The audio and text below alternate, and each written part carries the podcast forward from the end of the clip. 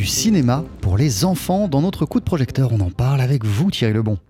Oui, on peut parler du livre du cinéaste Nicolas Boukrieff euh, et de sa femme Lydia, 100 grands films pour les petits. C'est donc le titre de cet ouvrage. C'est paru chez Arte Éditions. Alors en fait, du voyage dans la lune de Méliès à l'Odyssée de Pi en passant par la ruée vers l'or ou encore King Kong, eh bien cet ouvrage présente donc des longs métrages incontournables pour donner aux plus jeunes les clés pour se plonger dans le 7e art. On écoute Nicolas Boukrieff. On avait envie que les textes ne soient pas des textes critiques, mais des textes à la fois informatifs et toujours sous l'axe de, c'est-à-dire très instructif pour nous, hein, de revoir tous ces films avec des yeux d'enfant. Alors nos propres enfants nous y aidaient, notre propre mémoire nous y aidait, et donc de faire aussi des informations dans les textes qui aillent toujours dans ce sens-là.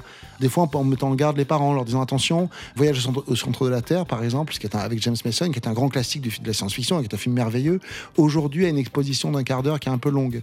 le démarrage est un peu long, donc de prévenir les parents, dire attention, dites à vos enfants qui sont un peu patients, parce que vous verrez la suite va les émerveiller, ce qui ne manque pas d'arriver. 100 grands films pour les petits. C'est un ouvrage illustré, Thierry. Alors bien sûr, il y a les textes hein, dont parlait Nicolas Boukrieff à l'instant. Il y a aussi de très belles photos des films et puis des espaces, ça c'est super, où les enfants peuvent écrire leur première réaction après avoir vu euh, les films qu'on leur propose.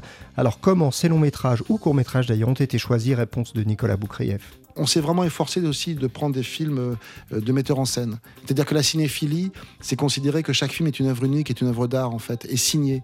Qu'il n'y a pas de mauvais genre, qu'un peplum peut être euh, un magnifique film, qu'un film fantastique, une comédie. Il n'y a, pas de sous-genre, mais il y a d'abord des signatures. Ça peut être des fois un système de production. Il y a le Grand Hollywood, le Magicien d'Oz est réalisé par cinq metteurs en scène.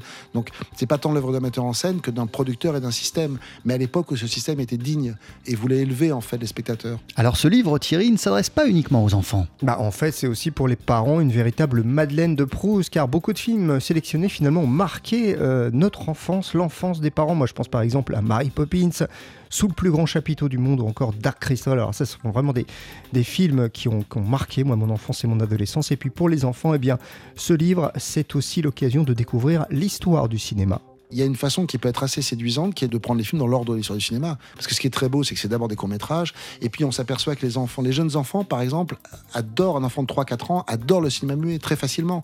Puisqu'au contraire, ça lui demande moins d'efforts un film muet qu'un film parlant où il y a du vocabulaire qui lui échappe. Le noir et blanc, si vous montrez ça des enfants de 3, 4 ou 5 ans, ça rentre tout de suite dans leurs habitudes visuelles. Sinon, euh, à 12, 13 ans, très vite, un adolescent, il voit un film noir et blanc, il manque les couleurs très vite.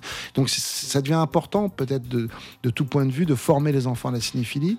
Et la méthode qui serait de rentrer dans l'histoire du cinéma film après film, euh, sans rien obliger. Si un enfant n'aime pas un film, il faut évidemment l'arrêter. Mais c'est assez beau parce qu'il y, a le muet, il y a le noir et blanc, il y a le court métrage, il y a le long métrage, il y a l'arrivée de la couleur, il y a l'arrivée du technicolor, il y a l'arrivée du scope. Et puis peu à peu, on avance comme ça jusqu'au film d'aujourd'hui numérique et ça fait une belle formation, on croit.